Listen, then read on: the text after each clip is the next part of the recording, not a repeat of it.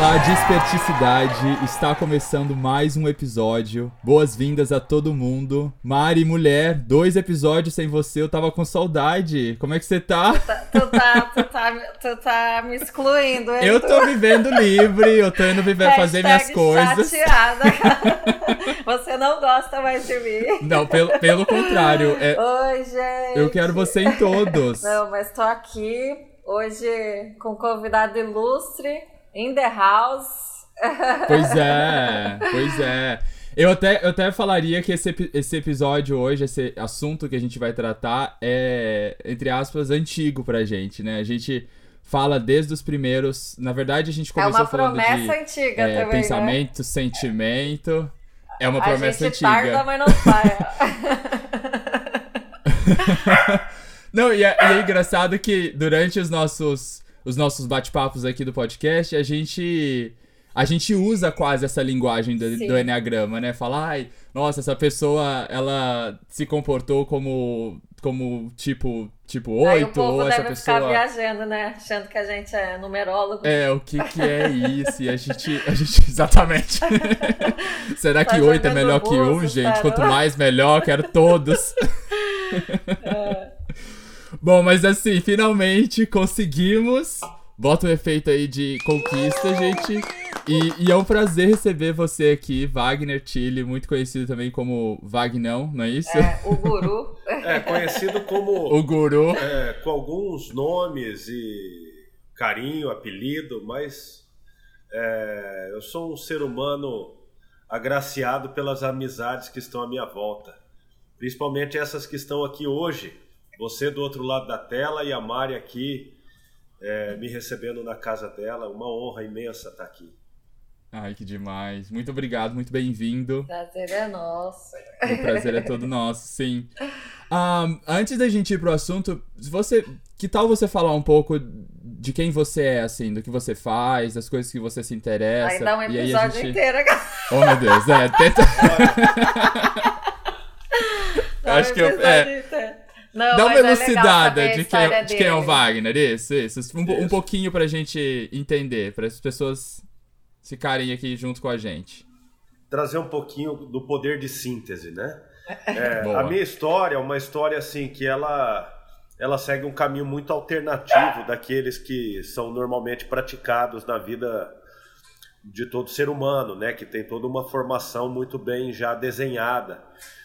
É, eu me encantei muito novo com as artes marciais japonesas, desde os seis anos de idade. E aí, aos 14 anos, eu adentrei uma escola de manutenção da cultura e tradição samurai. Aos 16 eu me torno então um discípulo daquela arte, treinando no nesse universo mais secreto, onde eram apenas pessoas selecionadas. Aí eu adentrei um, um universo de desde a filosofia clássica e tradicional japonesa, as artes marciais da Idade Média do Japão, é, as cerimônias, desde a cerimônia do chá, é, o estudo de uma seita shintoísta, onde a gente reverenciava as energias da natureza, que é uma base do Japão né, medieval. É, e tudo isso, né, a acupuntura, AMA, que era um, é um modelo de, de terapia através de massagem muito antigo. E logo aos 16 para os 17 eu começo a me tornar professor dessa arte também. Eu fui para o Japão para me aprofundar mais ainda e conhecer né, na raiz é, aquele lugar tão, tão lendário, né? E esse guerreiro, esse samurai, o seu estilo de vida, o seu, o seu jeito de pensar, isso é que me, que me guiou e me guia muito com conceito de valores, de virtudes, de código de honra. E aí eu mandei meu material, é, depois de formado nessa arte, depois de 10 anos de formação, eu mandei esse material para o Conselho Regional de Terapeutas e me tornei um psicoterapeuta com base nessa cultura, só que eu fui fazendo uma série de outros outros cursos, treinamentos, muita literatura, muito livro, escrevendo muito, lendo muito. E então hoje eu sou uma pessoa que trabalho, eu me considero um ser humano que em primeiro lugar tem como objetivo se desenvolver, na, na, nas mais diversas faculdades humanas da minha natureza e poder proporcionar e despertar isso de acordo com a biografia daquele outro ser humano, daquele grupo, daquela unidade com a qual eu trabalho, seja dentro de empresas, seja no nesse universo mais intimista do processo terapêutico também, individual. Trabalho com terapia de casal, é, realizo, sou cerimonialista de casamento, né, mestre de cerimônia de casamentos, tenho um Instituto de Desenvolvimento Humano, é, e é isso né? Quem sabe. é tudo isso. Quem é tudo um isso. Dia, quem sabe um dia eu vou fazer um casamento das pessoas que estão aqui ao meu lado ah, hoje também. Olha! então, já, tem, já, já vi de tudo nesse episódio. Agora tá até pedir de casamento. Tá faltando aí, ó. O Léo tá aqui ouvindo. Já anota aí, Léo, então, que já temos uma opção aí pra cerimonialista. Nossa, demais, gente. E você, e você passou quanto tempo no Japão? Eu fiquei é, de 1998 para 1999 no Japão. E Demais. lá tive a oportunidade de dar aula para criança também, dando aula de arte samurai para criança japonesa. Né? Eu nasci em Goiânia, né? sou Olha. descendente de alemão, italiano, dinamarquês, mas nasci lá no meio do Cerrado hoje moro em Campinas. E uhum. essa ferramenta do Enneagrama, da qual nós vamos falar, foi um, no processo né, de, de busca de conhecimento. Uma das coisas que sempre me chamou a atenção do livro de Sun Tzu, da Arte da Guerra, tem uma máxima dele que ele diz assim: aquele que conhece a si mesmo e conhece o oponente não tem que se preocupar com o resultado da batalha. Então, hum. a partir desse momento, né, eu, eu entendi que eu tinha que me conhecer profundamente e que eu precisava desenvolver ferramentas para conhecer o outro ser humano. E esse oponente é, é, aquele que se opõe, né? Se opõe às vezes a ele mesmo. Então, às vezes eu sou dentro do processo terapêutico um aliado da alma daquele ser humano, onde se opõe à personalidade daquele ser humano. Então, construir essa, esse universo, construir esse universo, conhecer profundamente o outro para trabalhar pela vitória dele, mesmo que naquele momento o maior inimigo dele seja ele mesmo.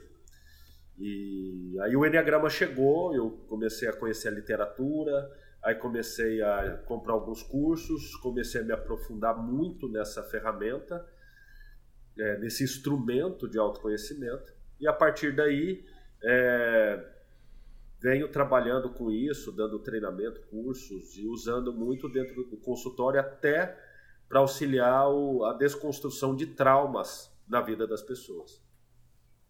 Muito interessante. Eu acho que antes da gente começar a ir pros, pros, é, pros tipos, né? É, que tal a gente dar uma elucidada assim para tentar trazer todo mundo para a mesma página, né? Falar de, de, coisas às vezes básicas sobre o Enneagrama, mas que vão ajudar as pessoas aí a entenderem, terem uma base tipo, para a gente começar veio, a falar. né? Como é que surgiu, de onde ele tirou isso? Exatamente, o, o que é, por que que são nove números? É de ou... comer, do que? É, é uma grande farofa humana, né? Então, é, essa composição, né?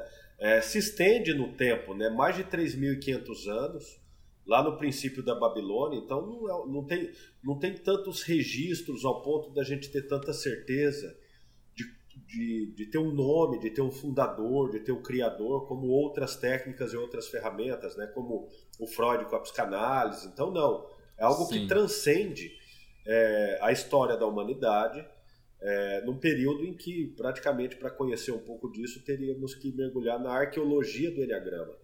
E hum. hoje, é, a gente sabe que ela, o Enneagrama foi passando por uma série de escolas ocultistas como uma ferramenta é, tanto do autoconhecimento, que é, sempre foi de forma muito reservada, né? o conhecimento hoje ele está muito disponível, mas antigamente o conhecimento era uma ferramenta de poder para poucos, né?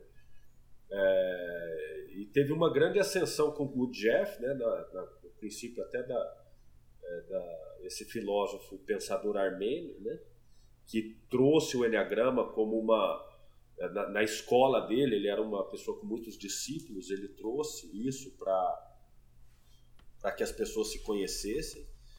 E tem um lado todo místico também do Enneagrama, por ele, por aquela forma é, tá pautada na geometria sagrada, né? Na, ali a gente encontra a Trindade, ali a gente se depara com uma série dos pecados capitais. Então, quando você começa a se aprofundar mais no Enneagrama, ele tem uma dimensão muito misteriosa. É, e quanto mais a gente estuda, mais a gente começa perceber que essa organização das personalidades humanas, porque a palavra persona, ela é uma significa máscara, né? Então, máscara. Então, máscara vem do latim, né? Persona que é máscara. E aí a gente entende, né? Eu falo assim que a gente tem que ter caráter. E caráter é ter cara, né? né? Caráter. Então você tem uma cara. E por cima dessa cara você põe uma máscara, que é a persona. Hum.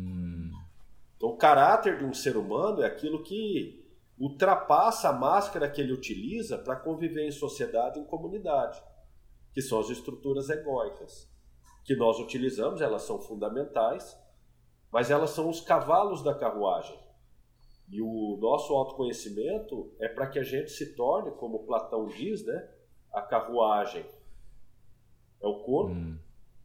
as rédeas são os pensamentos, os cavalos, os sentimentos, os egos, e eu, esse cocheiro, essa consciência que conduz essa carruagem através dos pensamentos, guiando esses cavalos, sentimentos e egos e zelando pela carruagem.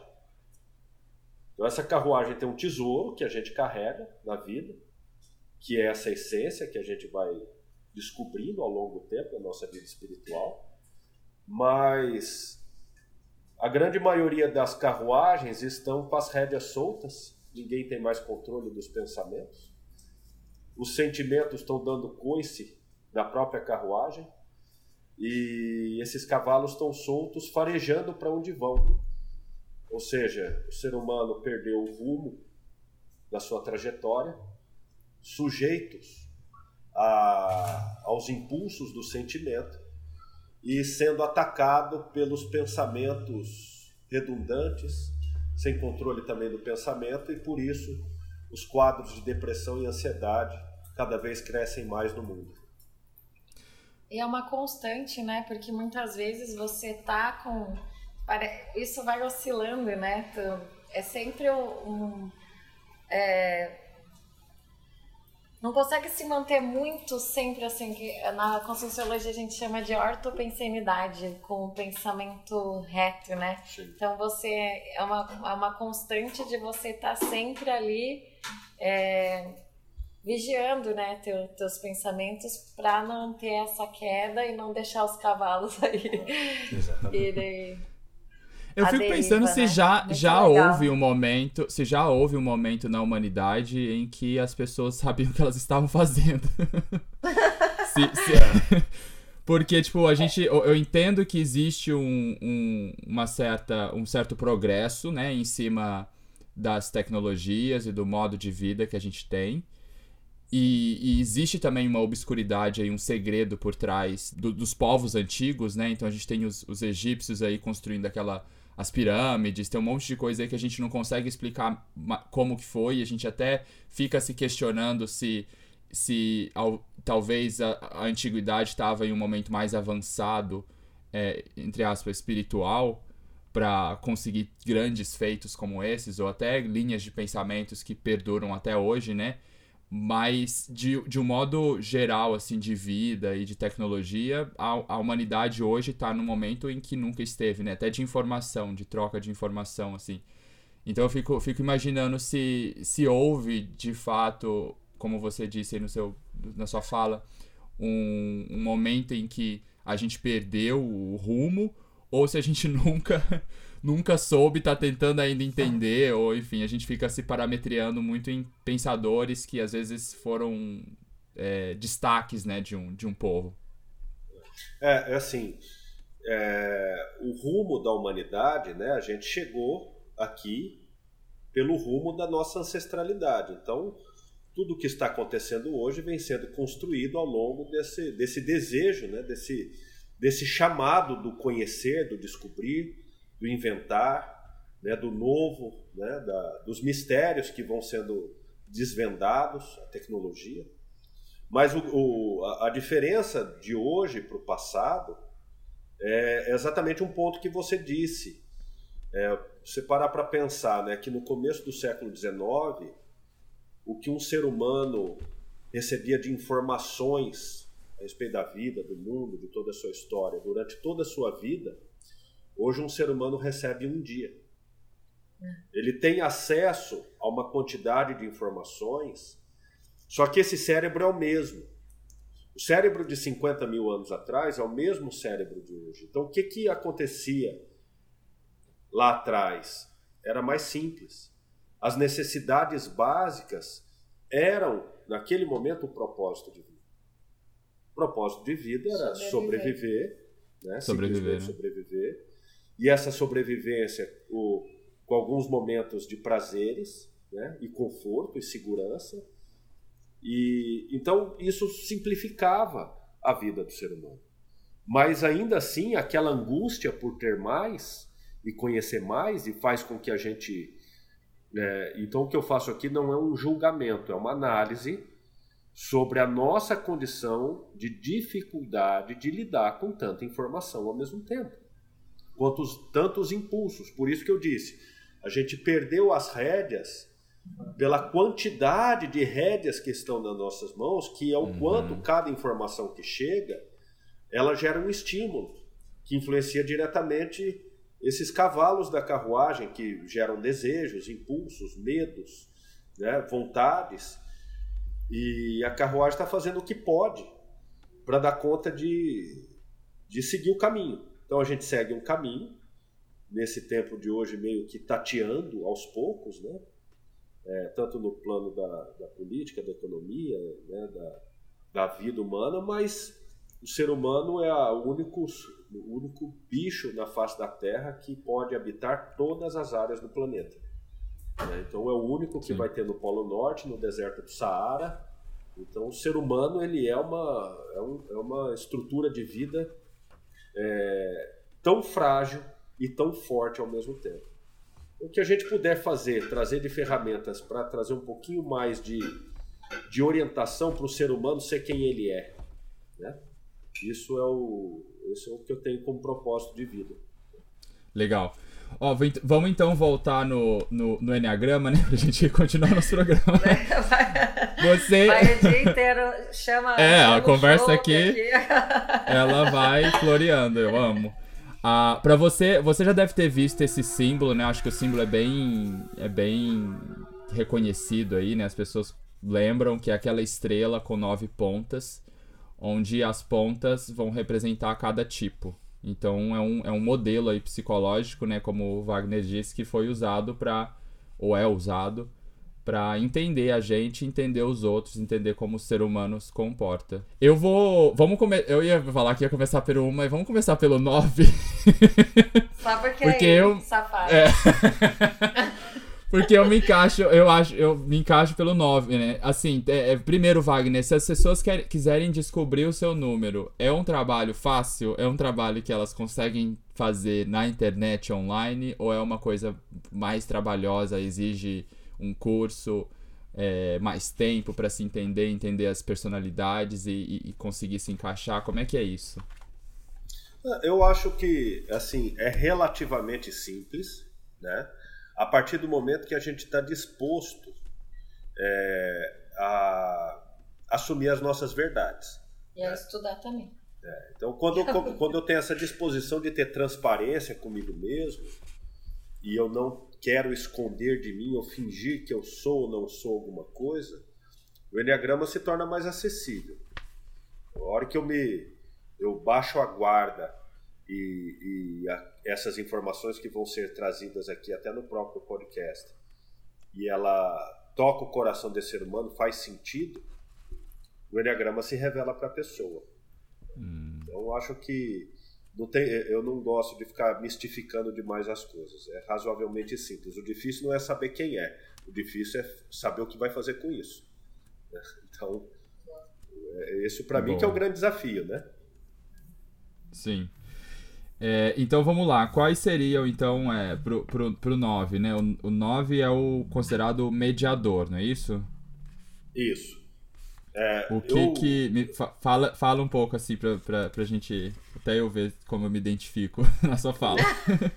É, eu, eu vou falar, assim, eu vou começar então do ponto, vou falar do 9, mas eu quero, até para facilitar para quem está ouvindo, né? Tá.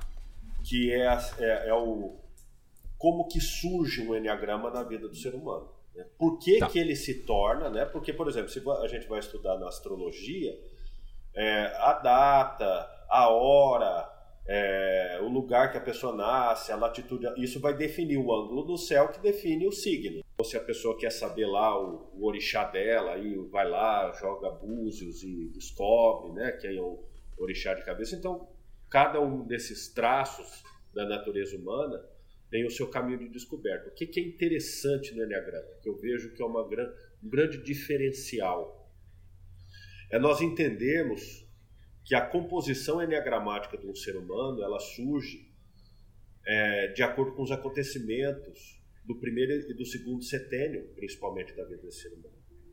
Então, até os 14 anos, essa pessoa começa a se organizar pelo ambiente que ela está vivendo, pela maneira como ela está lendo o ambiente onde ela está, e isso uhum. vai, de acordo com alguns fragmentos, definindo a construção dessa máscara e desse conjunto de faces que ela vai usar para poder sobreviver ao mundo que ela está percebendo pela primeira vez.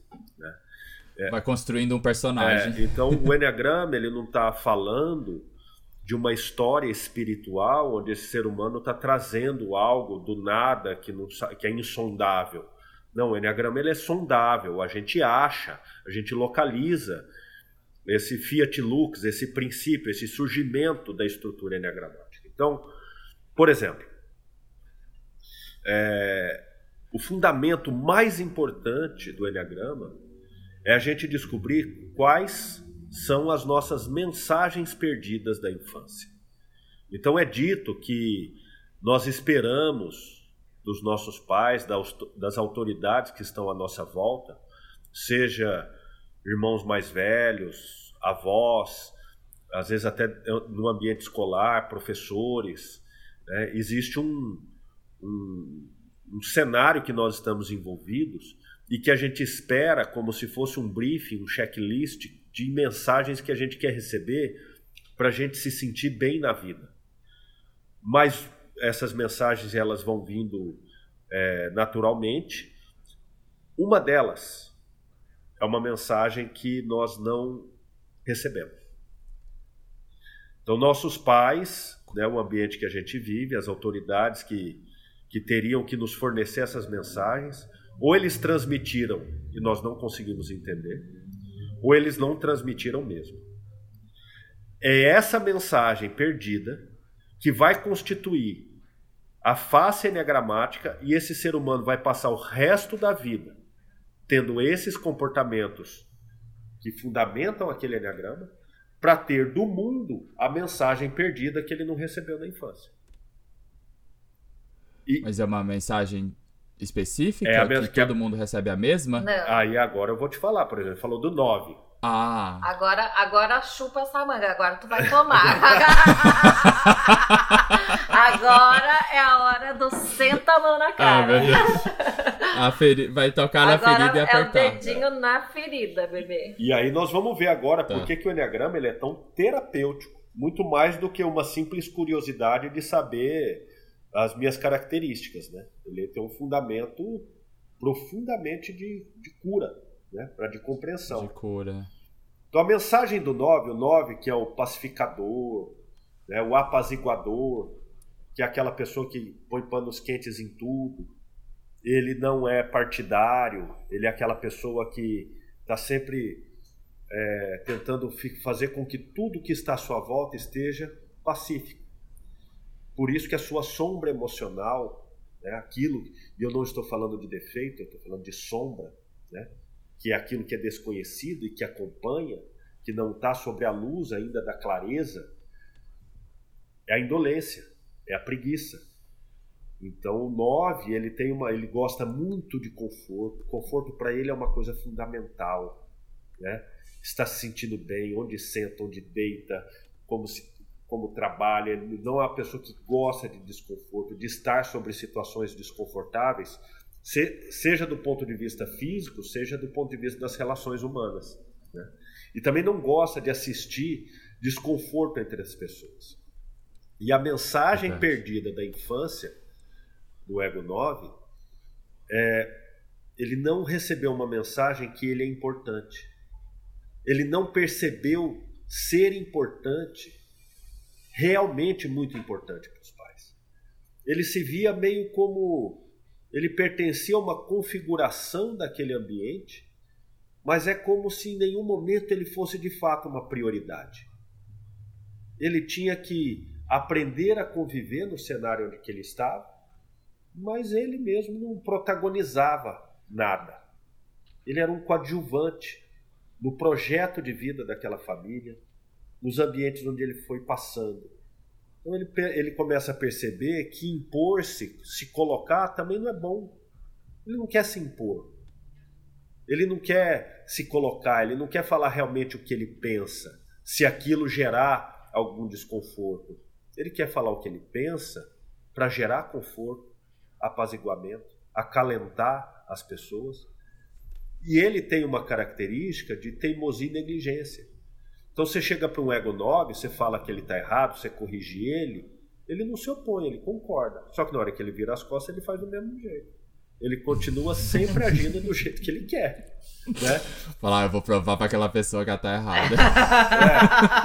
É. é. e é quase que uma. É quase que eu uma viro birra, assim, né? falar, e você me aguarde. É. e aí ele, ele é mais. Ele é, é uma birra silenciosa porque ele é. ele tá olhando, ele tá, ele tá vendo a pessoa falar, a pulsação dele não tá mudando, e a pessoa acha que tá chamando a atenção do 9 e tá falando, não, agora esse ser humano vai tomar uma outra atitude. Aí o cara vira as costas, pronto. Ele segue a vida do mesmo jeito, fazendo as coisas que ele concorda, né? É. Então nada. Acabei me expondo demais aqui. é isso Eu aí. Sabia. É. Mas uh, já, já me expondo, eu, a gente tem essa conversa aqui em casa entre eu e o Fabrício, né? De que eu preciso me colocar mais nas minhas opiniões, que às vezes até coisas que acontece o problema, aí eu não queria me envolver, eu queria que as coisas, né, falar, ai, até coloca pra uma justiça aí divina, joga pra cima, fala, ai, do que tiver que resolver, vai resolver, eu não vou me intrometer. E aí depois passa, eu falo, ai, mas eu falo com ele, né, numa birra, alguma coisa, porque deu errado, alguma coisa assim, eu falo, ai, putz, não era assim, eu achava que ia ser assim. Ele, porra, por que, que você não fala então? Você não fala, ah, porque, tipo. Às vezes é um pouco de preguiça, sim. Às vezes é um pouco de tipo, ah, eu não vou inventar isso que vai dar mais BO, vai dar mais problema, é melhor eu deixar do jeito que tá. Ó, é, é assim, ó. É um... Não é pouca preguiça, não, é muita preguiça. Tá? é muita preguiça. Fica tranquilo que é muita preguiça, não é pouca, não. Ai, né? meu Deus. Ai, meu Deus, eu vou ficar com fama de preguiçoso é. agora no podcast. É, mas é, isso é interessante, né? É, a preguiça do Ego 9 é a preguiça de entrar em cenários de desconforto, de conflitos. É. Dentro não é do... preguiça de ser preguiçoso. É, é, é, essa, o confronto é um desafio para o Ego 9. É, porque a gente, a gente, eu não sei nem se vai ter tempo pra gente entrar é, nessa história das de terapia, asas, né? né? Depois tu marca lá. Mas eu acho que é importante, acho que é importante falar porque foi interessante para mim quando eu tava, inclusive esse livro que eu mostrei para vocês, é falar da, da história do de quando você tá em situações de fuga, né? E de das que você setas. corre pro, pro, pro, isso. Exatamente, para setas pro, pro 3 e pro 6, não é isso? Que ocorreria o 9, né? Seria é. que seguiria a linha ali do, da é forma do triângulo, né? Isso. É um preguiçoso estudioso. É, é, porque... é um preguiçoso estudioso. É. Não, sentado numa boa poltrona, sem estar tá tensionando muito os músculos, vai ler à vontade. E né? eu sei. É. Não, eu assim, se pressiona, se tá muito estresse eu vou geralmente pro 6, que é o questionador. Eu fico ali, tipo. Isso. O 6 é o questionador, isso, né? Não, é, é, aquele assim, que fica ali, putz, mas será que vai dar certo? É. Será que. Ele é um cético, né? O 6 ele é cético. né? O questionador mesmo é o 5. É o 5, é, né? Que ele questiona para desvendar mesmo. O 6, ele é ah, cético. Tá. O 6 é só. É, ele tem uma dificuldade na crença, né? nessa relação de crer que aquilo né, vai dar certo. Então, quando você avança sobre. Porque, é, é, é até para o ouvinte né, entender, porque esse ouvinte, de repente, ele não está com a, com a imagem né, do Enneagrama para entender, mas o é, que, que é importante o ouvinte saber? Que todos nós vamos passar o resto da nossa vida com o Enneagrama que foi otorgado em nós, né? principalmente após os 21 anos, já era. Já né, enraizou, não tem como mudar. Agora, nós nos movimentamos dentro dessa geometria sagrada, dentro desses estímulos e recolhimentos e asas que o Enneagrama nos proporciona, utilizando comportamentos e atitudes de outros enneagramas, mas para conseguir aquilo que a gente quer. A mensagem da infância. Hum, que é a mensagem da Isso Conhece... é o ponto. Conhecendo o outro, né? Exatamente. É o ponto mais importante. Então você vai. Legal. É, agir da maneira como você age, tomando posturas de ser um realizador quando você recua para o 3 e você ser uhum. esse é, esse cético avançando para o 6, mas se mostrando uma pessoa extremamente leal a todos, e principalmente o 9, quando ele avança para o 6, ele é leal à causa, não apenas à pessoa. Você é, um, você é um defensor de causas. Por isso que na asa 8 você se dá, se coloca como um árbitro, uma pessoa que está fazendo uma, como um STF distante, analisando o que está um certo, juiz, o que né? está errado, mas não nessa condição de delegado, de policial que vai lá, justiceiro, mas olhando de um outro lugar o conceito de justiça. Não uma justiça punitiva, porque você não é uma pessoa que tem impulsos de desejo de punir as pessoas. Muito pelo contrário, você quer que essas pessoas é, até valorizem o que você diz, para que essa mensagem perdida fale assim: você é importante. Né? Você é prioridade para mim. Né? né? E aí você fica Sim. meio que naquela estação do trem, esperando que alguém desça para te resgatar. Então você não se esforça muito, mas o sonho é que eu quero que alguém me priorize na vida. Então você vai utilizar os, as suas realizações, a sua quietude, a sua serenidade, né? A, a, esse aspecto cético para ver se alguém vem e, e também te salva e faça algo por você, porque isso te valoriza. E esse é o drama do ego 9, que é passar a vida toda esperando que alguém mostre para ele o quanto ele é importante. O Pix oh, Deus, é o celular dele. Esse episódio inteiro pro Eduardo. Não, vamos. Se sentir importante. Vamos seguir. Isso. Vamos seguir, gente, que eu já tô, já tô me sentindo importante o suficiente. Já, já. Exatamente. Você construiu uma trajetória de vida, e aí é assim, porque quando a gente olha a imagem do Enneagrama, ele é uma, ele é uma espiral, ele é uma estrutura espiralada. Então, o cada enneagrama ele tem uma estrutura de uma potência para se desenvolver, uma potência para evoluir e ter um estado mais comum, né? Você vem tra se trabalhando na vida de uma forma que possivelmente você está num processo de ascensionamento na sua relação com as suas máscaras. E aí o que, que é importante? Hum. No final das contas, o Enneagrama está sempre falando de perdão. Porque a, o pecado original que essa mensagem que essa criança não recebeu é o que deve ser perdoado para ele poder evoluir no Enneagrama. Para ele sair dessa condição de ficar muito em si mesmado e tentando fazer todo mundo um joguete para ser porta-voz da mensagem que os pais não deram, e se ele não resolver essa origem dele, de compreender isso de uma outra maneira com mais maturidade, esse enneagrama ele não vira uma espiral, ele vira uma cachorro correndo atrás do rabo. Então você já é uma pessoa Ai, que vem Deus. crescendo Sim. muito. Então. Olha que máximo o que ele falou agora, Vagnão. O... o nosso podcast ele surgiu por causa desse assunto do perdão, num jantar que a gente se encontrou quando o Dudu veio. E, e é a raiz de tudo, né? Ah. Tipo, que lindo, arrasou. Ah, e aí, assim, só para acrescentar nisso, e aí, assim, como que é o meu conceito de perdão? Então, para mim, desculpa é quando eu tiro a culpa do outro. Porque onde tem culpa, tem pena.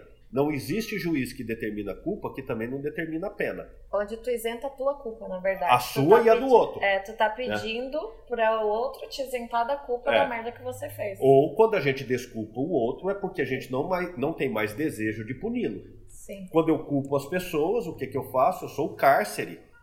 Eu sou o sistema penitenciário desses personagens que eu culpo, porque eu maltrato eles dentro de mim ah. usando os meus pensamentos. Ah, legal. Sim. Então quando eu e tu prendeu dentro de ti aquela. Você prendeu. Nós somos o cárcere de todos aqueles que culpamos. Então quando eu desculpo é quando eu liberto essas pessoas para eu não mais puni-lo e consequentemente eu não estou mais me punindo. E o que que é o perdão? É quando a lembrança não dói mais. Sim. Então eu posso desculpar, mas ainda não perdoei. Por quê? Porque eu não puno mais, mas a lembrança ainda dói. Sim, animal. Então o Enneagrama Nossa, é, é resgatar o perdão. É você olhar para o cenário da sua vida, de como foi a composição, saber que cada um fez o que pôde e que a sua percepção da mensagem perdida é algo muito mais seu do que a realidade. E aí você não sente mais aquela dor. Consequentemente, você não quer fazer com que os outros Sim. façam com que fiquem falando a mensagem perdida para você. Sim. Animal, nossa, não tinha parado pra pensar. Demais. Que sensacional. Vamos seguir então pelo pro, pro número Agora um. ele pode seguir aquela. É, agora, tá satisfeita? Agora... Isso, essa, essa parte eu diria que foi mais o meu, o meu minha parte leonina que quis se colocar primeiro. Então não. É, é, vamos parar para pensar. Você fez você se priorizou, você não quis que outro falasse que você era importante, você se reconheceu importante. Isso é sinal da sua olha evolução, olha. O tá plot tá twist. Vou, agora ele vai não, editar o podcast só pra... Na realidade, podemos parar por aqui, fechamos e seguimos em frente. Eu acho que chega, temos episódio. Se vocês quiserem saber dos outros números, vocês se virem. O resto das pessoas não me importam mais. Vamos estudar. Eu tô curando as minhas. As minhas eu tô querendo. Agora eu vou curar pensar as minhas sobre o que ele dores. me contou. mas vai lá. Não, mas vamos, vamos lá, vamos. Isso. Número, número um agora, eu sei que é o. É o dono da porra toda ou não? Não, o ego 1 é o perfeccionista.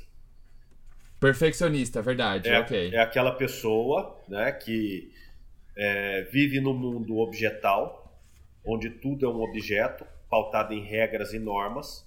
Todos têm que estar enquadrados nas regras e normas que ele reconhece que é, seria o mundo perfeito pelo olhar dele.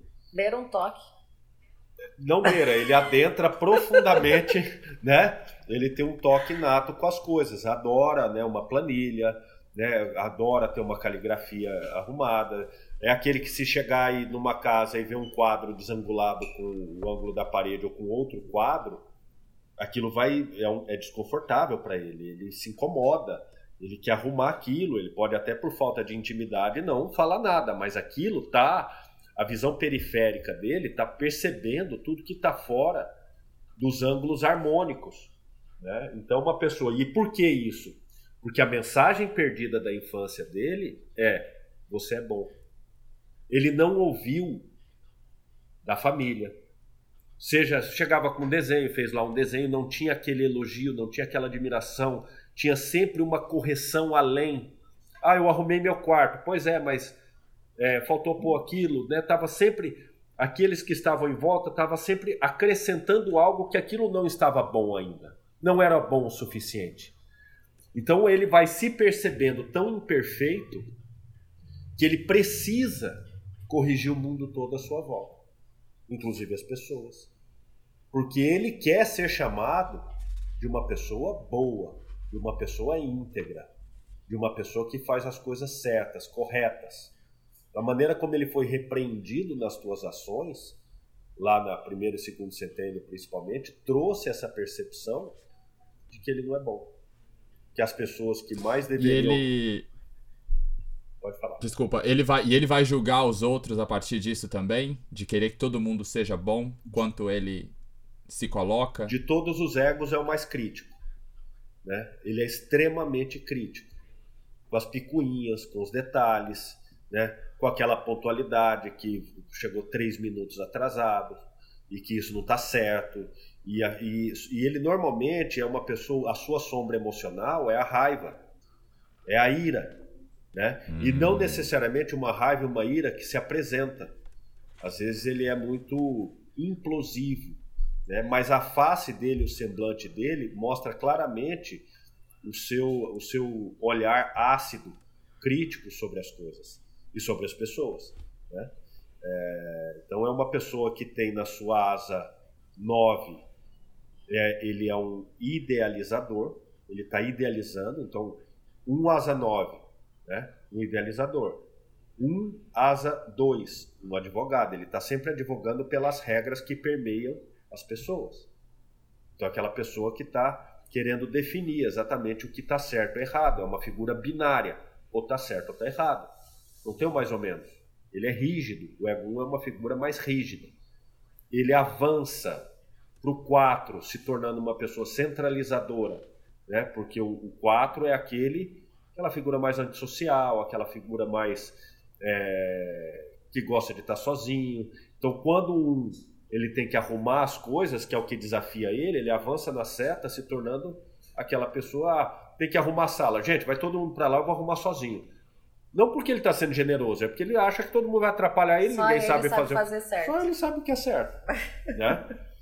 E ele, quando percebe as coisas arrumadas, aí ele recua para o 7, que é o entusiasta. Você falar para ele assim, ó, vamos viajar, então ele vai querer saber o roteiro, que não sei o que, tudo. Ele vai, a hora que tiver tudo certo, aí ele se empolga com a viagem. Né? Aí ele vai se animar com a viagem. É, ele é chato. Mas é gente boa também. Né? É, eu tô tentando ver se eu conheço algum aqui. Eu conheço e... sim alguns, não vou citar nomes, mas. É, eu, a gente trabalhou com um é. lá na, lá na Elos. É, e, ó, visualmente, é aquela pessoa que tem o cabelo, a mulher que tem aquele cabelo impecável, que tá sempre bonita, sempre não tem. Tu nunca vai ver a pessoa com a roupa amassada, sabe? Tá uhum. Tá sempre impecável. É, gosta de guardar aquela, as roupas meio tom sobre tom, né, tudo alinhado, tudo certinho. Essa, esse mundo organizado distancia ele da sensação do quanto ele se vê no fundo imperfeito. Né? Então ele quer projetar essa perfeição para fora. Arruma os lápis certinho em cima da Isso, mesa. Isso, exatamente. é. Esse é o ego 1.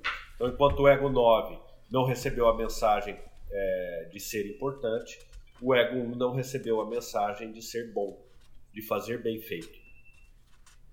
Legal. Vamos então pro número 2. Número 2 é o, o, doador? É o ajudador, né? o doador, né? De todos o mais carente, né? Porque ele é generoso. Mais caridoso? É, porque uhum. ele ajuda todo mundo, no fundo, por causa da mensagem perdida dele que a mensagem perdida é você é querido. Ele não percebeu que ele era amado. Então, no fundo, ele está ajudando hum. todo mundo o tempo todo para ele poder receber afeto. No fundo, ele está muito. É, é, é, tem um ato egoísta na generosidade dele. Porque ele quer receber esse afeto que ele não sentiu receber na infância. Ele não leu, ele não percebeu que ele era uma pessoa realmente amada. É, e aí cada um, cada ego 2 tem uma, tem uma biografia para traduzir isso. Né? E ele tem, no seu impulso de seta, ele avança para o 8, que é o líder, que é o chefe. Então o 2 é assim: se ele está carregando cinco sacolas e ele te vê com uma, ele fala, me dá a sua, já estou carregando. Ele não vai distribuir aquela carga, ele ainda vai pegar a sua. Né? E a sombra emocional dele é o orgulho que isso é uma atitude orgulhosa. Hum. Você precisa de ajuda, eu não. Ele nunca reconhece a necessidade dele de ajuda. Mas no fundo ele é, Própria. tão, é, ele é tão carente que ele quer receber esse afeto para camuflar esconder o grande vazio de se sentir amado que ele carrega dentro dele. Ele tem na sua asa um, ele é um servidor, é aquele que está buscando servir todo mundo. E na sua asa 3, ele é um anfitrião. Ele é esse sinestésico, aquele abraço de uso, gostoso, que fica lá, porque ele acolhe, ele é a própria casa que recebe as pessoas. E quando ele está se sentindo. Hum. Pode falar. Não, ia falar, pode continuar, eu te pergunto depois tá. que vai fazer mais sentido. E quando ele está à vontade, porque ele recebeu o afeto suficiente, aí ele retorna na seta 4. E aí ele quer ficar só com ele, ele quer ficar quietinho, sozinho, só ele com ele mesmo, né? Mas enquanto ele não recebeu essa afetividade, ele não consegue entrar em contato só com ele. Ah, ok. Então eu estava só tentando entender essa história das asas, né? Porque as asas, gente, são os números que estão do lado ali, vocês perceberam, né? Então o 9 tem o 1 e tem o 8, o 1 tem o 9 e tem o 2. O, o, cada, o, o ego 9, ele tem um pouco. Como que ele transita entre essas asas, assim? Qual é, por, por, que, que, por que, que existem essas asas? Assim? É, a gente usa até essa palavra, faz essa analogia com a asa, porque é um estabilizador de voo, né? De, de, é, são hum. comportamentos que estão se repetindo mais naturalmente, de acordo com as circunstâncias, é, para ele manifestar é, aquela característica. Então, voltando, né, como você de todos é o mais importante, é, falando do 9, né, é, o 9, o 9 na asa 8, ah, ele tá, é, é, é natural dele estar tá fazendo um diagnóstico, arbitrando o mundo.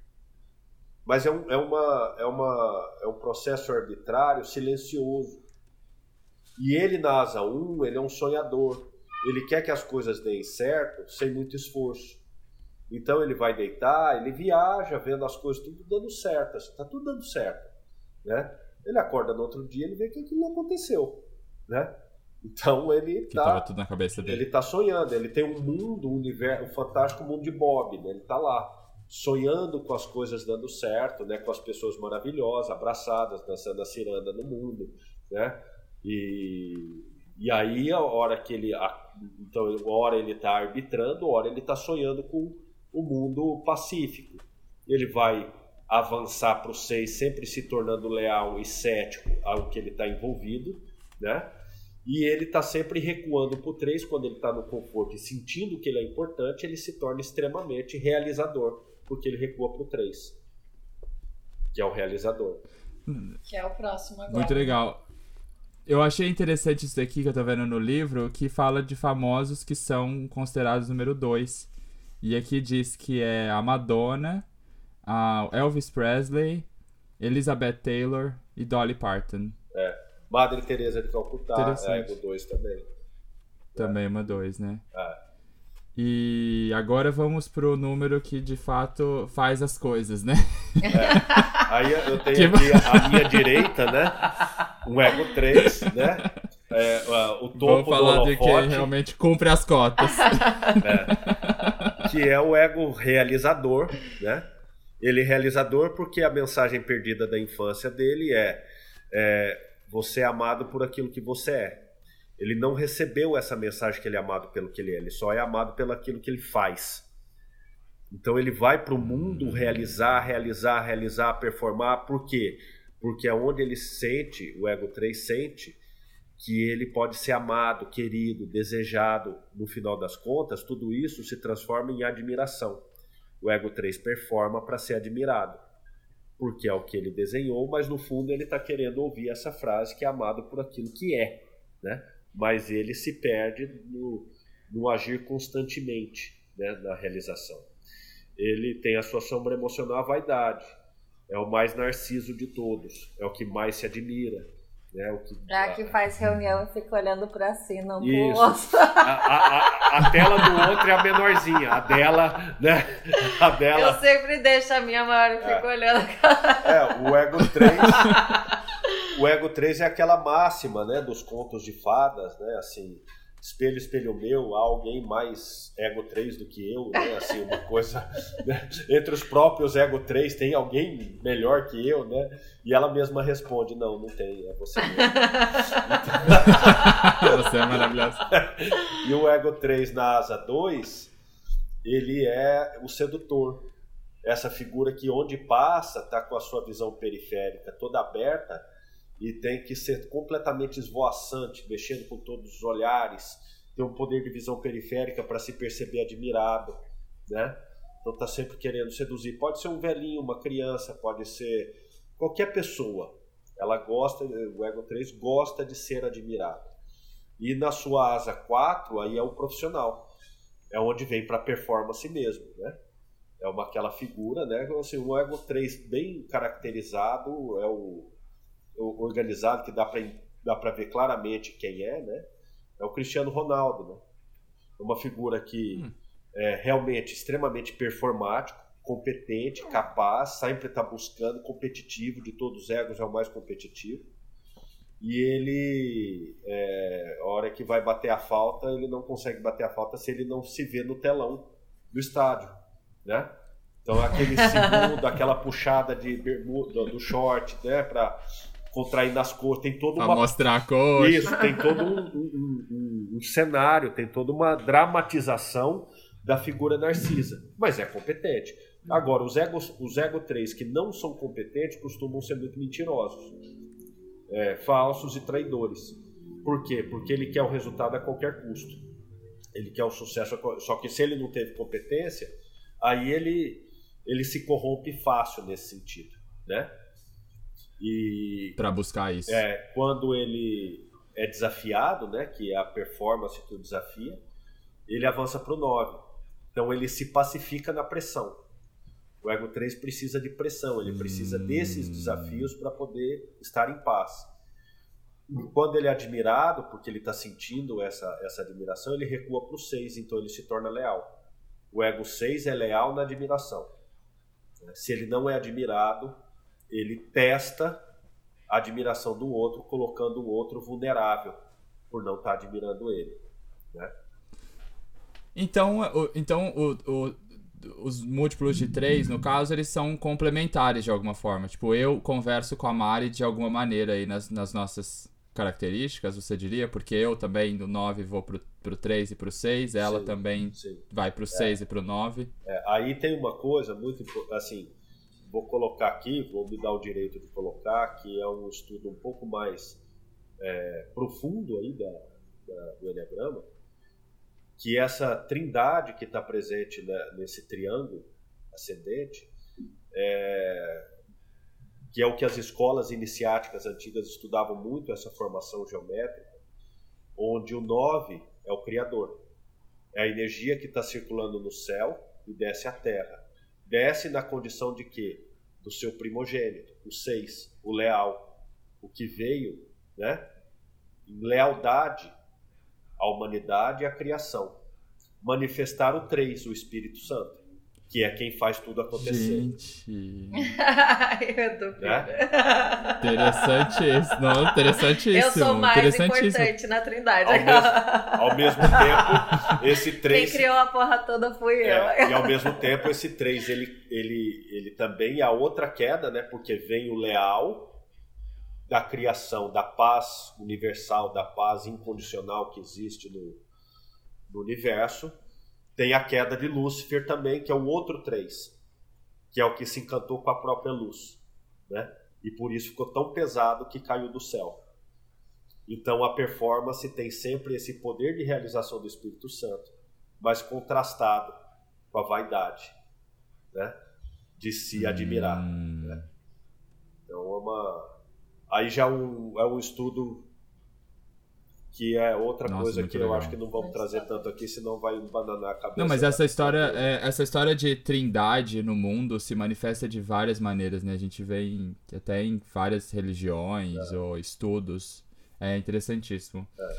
Vamos lá, então, o, pra gente seguir, que a gente já tá, ó, 50 minutos de programa. É, 4 é o... É o, quatro, o 4 é o individualista, né? Individualista, ok. É, é a pessoa que mais antissocial. Aqui no livro diz que é o romantic, roman, tragic romantic. Isso, ele é extremamente melancólico. Ele é, é, é assim, a felicidade para ele é uma coisa meia brega, porque é uma coisa que todo mundo quer. Não tem beleza na felicidade, aquela coisa mais. Acabou ser feliz? É, é, aquela pessoa que se você perguntar, e aí, tá tudo bem? Ele, não, não tá tudo bem. Por isso tá bem, porque não tá tudo bem. Né? É, é, nutre uma angústia. A angústia é, a, é uma fonte é, de criatividade, de romantismo, né? Então você pega esses poetas antigos, né? Assim, é, que você via que estava sempre um lirismo muito, muito doído, né? É, muito figura 4, uhum. antissocial, tem alergia de gente, não gosta muito de pessoas, porque ele quer se identificar como uma pessoa original, diferente de todos. Porque a sua sombra emocional é que ele não foi entendido, ele não foi compreendido como ele é. Ele percebia que as pessoas ali dentro da casa dele estavam querendo que ele fosse um commodity, porque, por exemplo. A normal... mensagem é eu te, eu te entendo. É, por quê? Porque, no fundo, os pais eles têm uma tendência de mostrar o tanto que os filhos são especiais. No teu caso, ficou a história de você não ser importante. Tipo, era uma samambaia da casa, tava ali compondo o cenário. Né? O 4 é porque queriam que ele fosse igual todo mundo. Sempre comparando ele com os outros. E ele querendo que as pessoas compreendessem ele. Então ele começa a entrar nesse universo muito individualista dele e ele quer provar para o mundo que ele é diferente para se alguém falar que realmente ele é especial e que ele é único, né?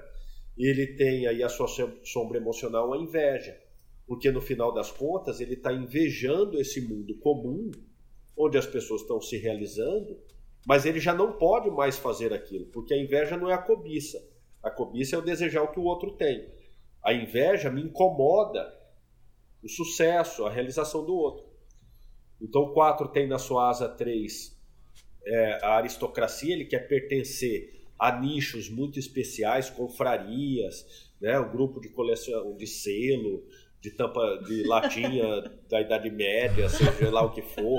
Sempre tem que ter alguma coisa que ninguém tem. Né? E ele na asa 5, ele é um boêmio é aquela figura, exatamente, esse melancólico, na madrugada, mexendo o gelo do copo do uísque, sozinho, ouvindo uma música de tons menores, né? Apertando o coração, isso. Aquela, aquele aperto do coração para ver se dali sai a garapa da, do romantismo, né? E ele, quando está sendo desafiado, ele avança para o 2. Então, quando ele tem a chance de se mostrar único, ele é extremamente é, generoso com aquilo que Generoso. ele só ele tem. E quando ele está à vontade, que ele está no mundo dele, se sentindo único mesmo, aí ele recua para um, sendo uma pessoa extremamente perfeccionista na coleção, arrumando tudo direitinho. Tem o marido coisas... de uma amiga nossa. É, que é, já sabe. Nossa, esse. Descreveu ele. A gente. Não, a gente, a gente lembra que a gente foi no Parque Laje, Mari, que a gente tava, foi com a Fê também, e ela falou, ah, eu acho que eu sou quatro. A gente começou a falar sobre isso, ela falou, ah, eu acho que eu sou quatro. O boy dela, bem... né? Não ela. É? É. Bom. Mas vamos seguir. Ela está denunciando as pessoas. Mas é, é um. É um também é um, deve ser um, um tipo que facilmente pode ir para um quadro depressivo, né? Porque você citou aí coisas que são é. muito mas parecidas todos, com quem está depressivo. É, é, mas ele é um depressivo que cultiva o, processo depressivo. Ele aguenta ele a depressão. Ele, ele curte, ele baba da depressão, entendeu? É, enquanto ele está dominando ela. É óbvio que se ela crescer muito, é. aí ele é o, é o melancólico sujeito a, a cometer tragédias consigo mesmo. Né? E aí nós temos então o, o, que está à minha esquerda, o ego 5, né? que é marido dessa ego 3 aqui. E aqui a gente, né? a gente se depara. Aproveita com... uma terapia de casal agora. É. Já, vamos, já vamos seguir, então. Acho que a gente falou do 4 bem, né? Tem é algum, algum famoso que você lembra queira falar, que mais ou menos se assemelha a esse romântico? Steve Jobs. 4. Steve Jobs era um Steve ego 4. Jobs. Achei que era assim. Não, ego 4, né? O, o, o Bill Gates 5. Ah. O sim. Steve Jobs 4. O que é que é, né? Ah, vamos fazer computador? Vamos. Vai chamar Apple. Né? Você vê, ele quer ser tão original que ele foi na Gênesis. É a Apple porque é, uma, é o fruto do conhecimento. Ele foi fazer algo, então sempre eu quero diferente de tudo, eu não quero nada igual, eu quero. Não, isso daqui não serve, porque tá comum. Ele sempre buscou ser único. Tanto que quando ele está lá na no, situação com câncer, ele vai buscar um tratamento completamente diferente do que todo mundo faz e morre, né? Então uma morre disso. Ai que loucura. Ah? A boemia carioca. A, boi, é, a boemia carioca tem bastante desses também. E aí o, o Ego 5, né? Que é a figura é, de todos o que tem mais competência cognitiva, né? capacidade, inteligência, né?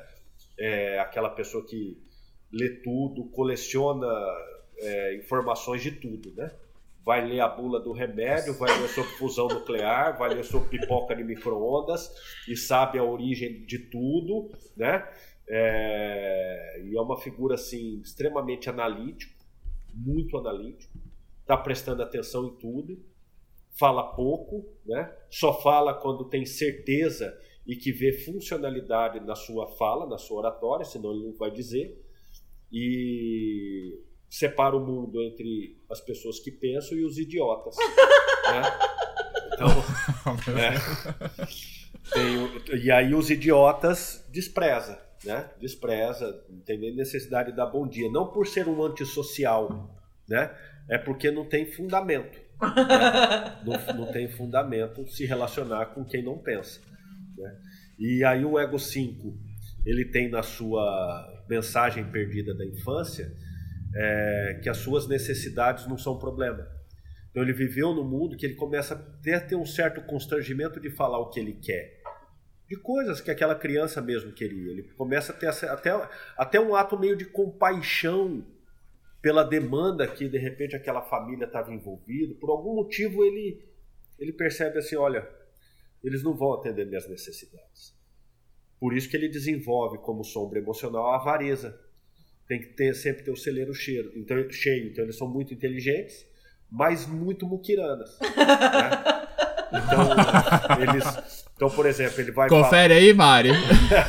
Confere. É? Então, assim.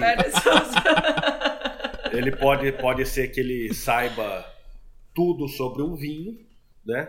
Mas ele vai comprar o vinho de 30 reais. né? Porque ele vai fazer toda uma análise, ele vai tudo vai ser científico, né?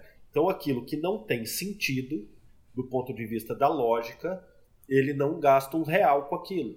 E ele sempre tem que ter muito dinheiro guardado, vai guardar dinheiro no colchão, no porquinho, na, né?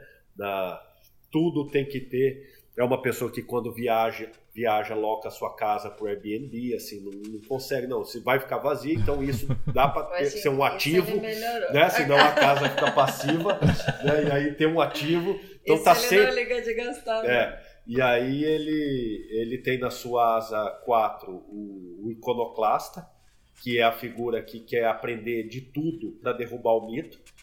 Então, ele está sempre buscando o erro daquele que ministra alguma coisa, seja uma oratória, seja uma palestra, seja uma fala, porque ele quer pegar o erro do outro pelo conhecimento. Até então, nos filmes. Derruba, é, derruba, os mitos, né? É isso, vai assistir não, o filme. É, não faz sentido nenhum. Não faz sentido, daí, acabou, tipo... vai, levanta, vai embora esse filme. Tá, né? Então, e ele, na sua asa 6, ele é o resolvedor de problema, é o que gosta do cubo mágico, de tal um cubo mágico para ele tentar desvendar o enigma, o mistério, né? É, tá, vai a palavra cruzada mais difícil, aquela coisa toda, né? E ele, quando ele se sente desafiado, ele avança para o 7. Ou seja, o que desafia o 5? A curiosidade, o conhecimento novo, o saber. Então ele se entusiasma com o conhecimento. Pode ficar horas sozinho lendo uma coisa interessante e esquecer até de comer, né? E aí, quando ele à vontade, ele recua para o 8, ou seja, quando ele sente que ele tem conhecimento, se ele não sente que ele tem conhecimento o suficiente para o critério dele, ele não fala nada sobre aquele assunto. Né? Ele não coloca a opinião dele. Né? Esse é o 5. Demais. E o, uma pessoa famosa dos cinco, a gente. Aí o Bill Gates. Você falou Bill Gates, né? É. Stephen Hawking. Tá. Tu vê, ele É. sempre vai usar a mesma roupa, o outro do Isso. Facebook lá, É, o- é, o Zuckerberg. Zuckerberg. Pessoas que não se importam assim com, com o próprio Warren Buffett lá também tem o carro velho lá a vida inteira, É. né? Ele não se ele não se importa com adornos. Ele não assim, e é legal porque aqui nós temos um 5 casado com um 3, Que é vaidoso.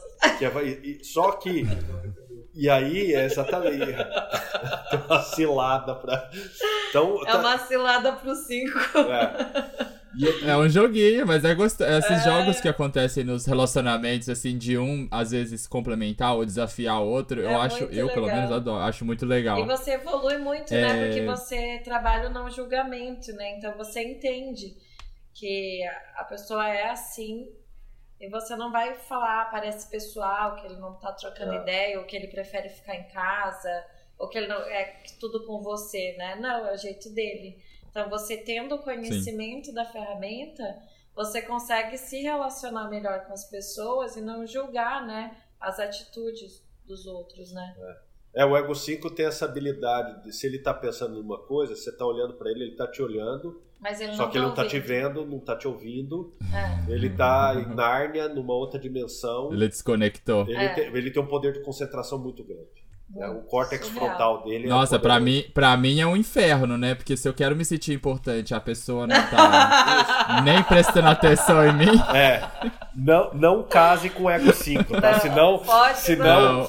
senão você vai ter que entrar no antidepressivo. Senão- Meu Deus, não.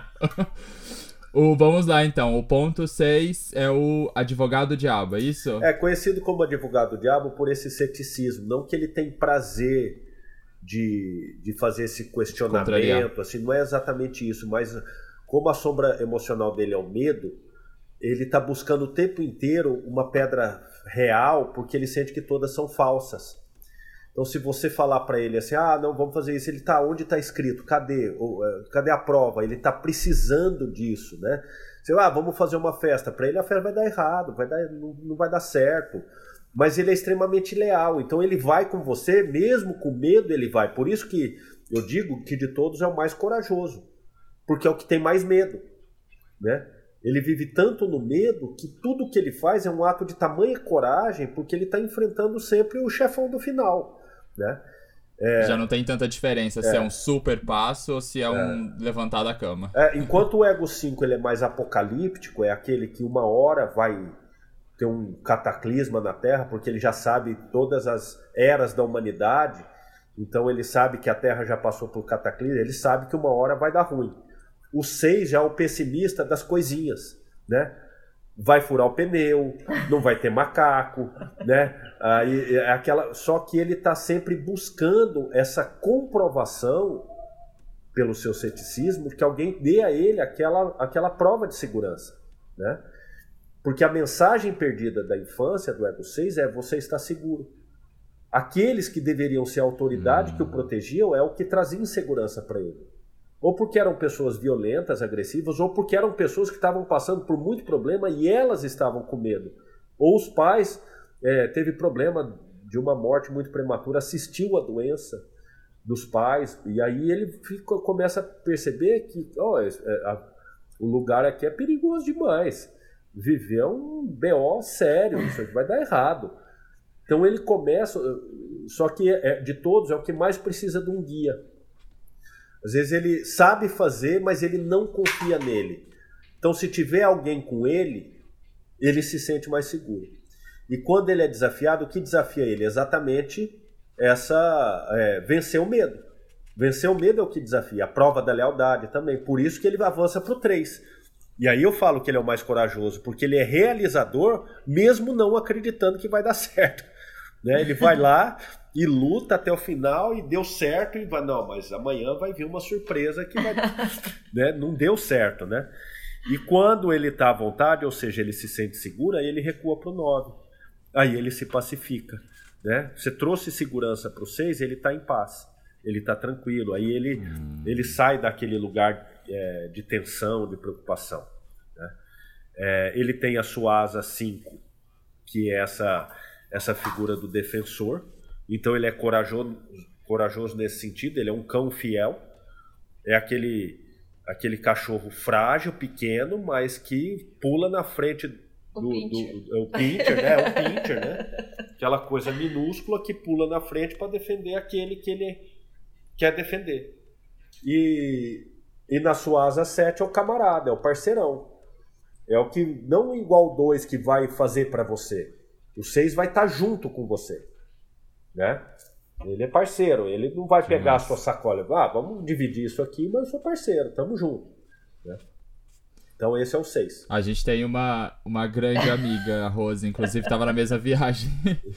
e ela, ela se considera 6. E ela, assim. Não, ela fala, é o 6 grande. Conversa toda. ela forte. é o 6 grande, é. Muito... Mas vamos lá. É, tem, lembra de algum. Ah, vou falar aqui, ó, que eu vejo aqui. É. Fa famosos seis, né? Tem o. Ai meu Deus. Tem o Sherlock Holmes. Sherlock Holmes. Tem o Hamlet. E tem o Hitler. Esse é.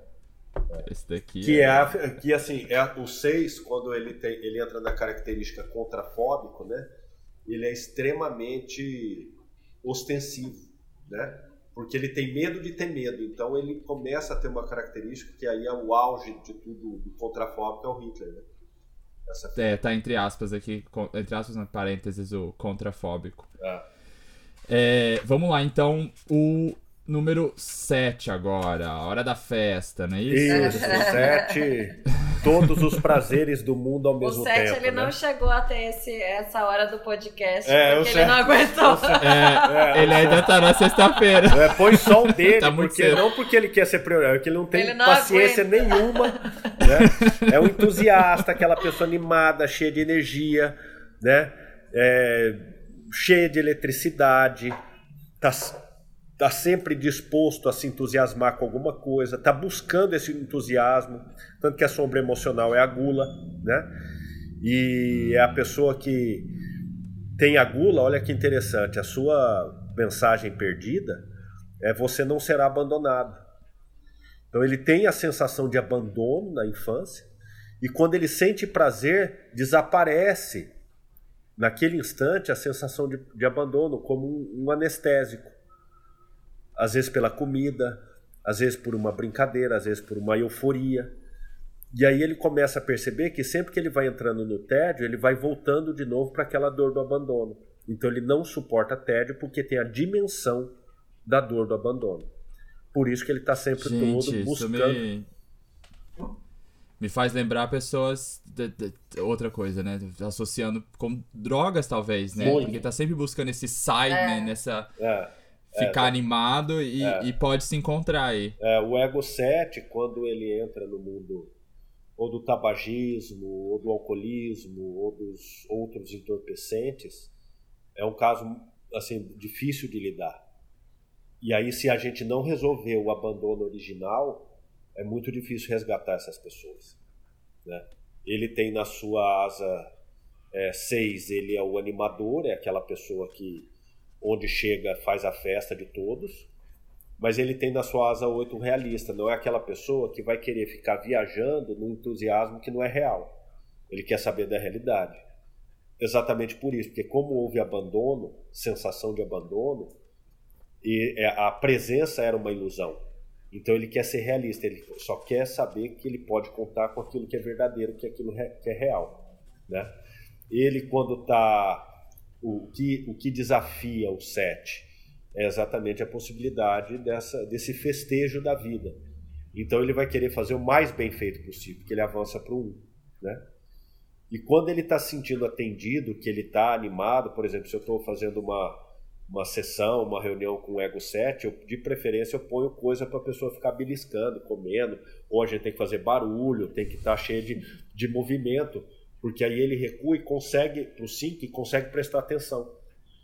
Porque no contrário, ele a, às vezes até tende a um certo déficit de atenção. O excesso de concentração que o ego 5 tem é o que falta para o 7. O 7 só consegue quando ele recua para o 5. Mas para isso os prazeres devem estar atendidos. E ele não ter sensação de abandono. Né? Legal. É... Quais. Vamos ver aqui quem são os, os famosos sets. O sete sempre se reconhece. Fácil. O set se reconhece? Ah, o 7 é fácil.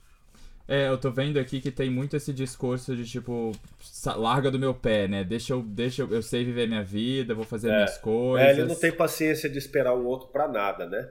E aí é interessante porque ocorre essa oposição. Como ele não quer abandonar, ele sempre abandona. Ele não quer ser abandonado, ele sempre abandona primeiro. Né? Então, para não criar a possibilidade Hum. do outro me abandonar, eu abandono antes. Por isso que ele não quer larga do meu pé, me- deixa, né? Por quê? Porque ele não quer esse vínculo da possibilidade de repetir o abandono. É aquela pessoa bem elétrica, tá sempre animada pra fazer a festa, tá É. fazendo mil coisas ao mesmo tempo, fala no celular, e É, faz... o, o- o João Estrela lá do filme, lembra? Ah, meu nome não é Johnny. Meu nome não é Johnny. Ah, sim. Aquele é um Ego 7. Eu não quero ganhar um milhão de dólares, eu quero gastar um milhão de dólares, né? Porque Aqui tá falando que o Neymar, o, o, o Neymar também é assim. Neymar é Ego 7 total. Bora Beleza. oito. Bora pro último então, pro 8. Senão o 8 vai ficar bravo. Vamos fazer logo o que ele quer. logo oito. Ele não vai ficar. O 8 não vai ficar bravo, ele já tá. Ele já Entendeu? tá puto. Ele já tá. Ele já tá puto, então. Como assim me deixaram por último? Exatamente. Logo poderoso. É. Então, o Ego Então, 8 o, o, o número 8 é o tá chefe. até agora desconfiando de tudo que estão falando. É, é o, o 8 é o, é o desconfiado, todo mundo vai trair ele, ninguém é confiável, né?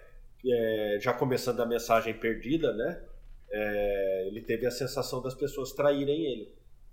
Os pais, as figuras de autoridade Hum. traíram, porque ele pegou mentira, ou porque ele viu na, na- na relação conjugal um traiu o outro. Ele começa a perceber que a- a- a- se até os pais não são confiáveis, quem dirá o resto do mundo? Então ele falou: vou mandar em tudo. Eu só preciso ter poder, porque eu controlo as pessoas por poder, não por fidelidade, não por lealdade. Né? Eu tenho que ter poder, porque aí eu tenho controle, é o controlador. E ele é uma figura é, que tem na sua sombra emocional a luxúria. Então tudo dele tem que ser luxuoso. né? Mais luxuoso, mais grandioso. Não é o reconhecimento e admiração do, do 3 mas é um poder mesmo que velado, ele por detrás daquilo, ele quer saber que quem tem poder é ele. O 3 quer estar realizando, ele quer estar à frente, ele quer estar no pódio. O 8 pode ser o dono do, do time, que nem aparece, mas sabe que o poder é dele. Entendeu? Ele sabe que ele é que é o dono das peças do xadrez. E quem quem está ali dentro da, de uma certa obediência, de um respeito ao 8, faz com que o 8, né, ele recua e põe todos debaixo da asa, porque ele recua para o 2. Então, uma seta que retorna para o 2. Hum, Então, quem está debaixo do meu feudo é meu protegido. E o que desafia o 8 é poder. Então, ele avança, ele vai sempre buscar um conhecimento bélico, algo que dê poder a ele. Né?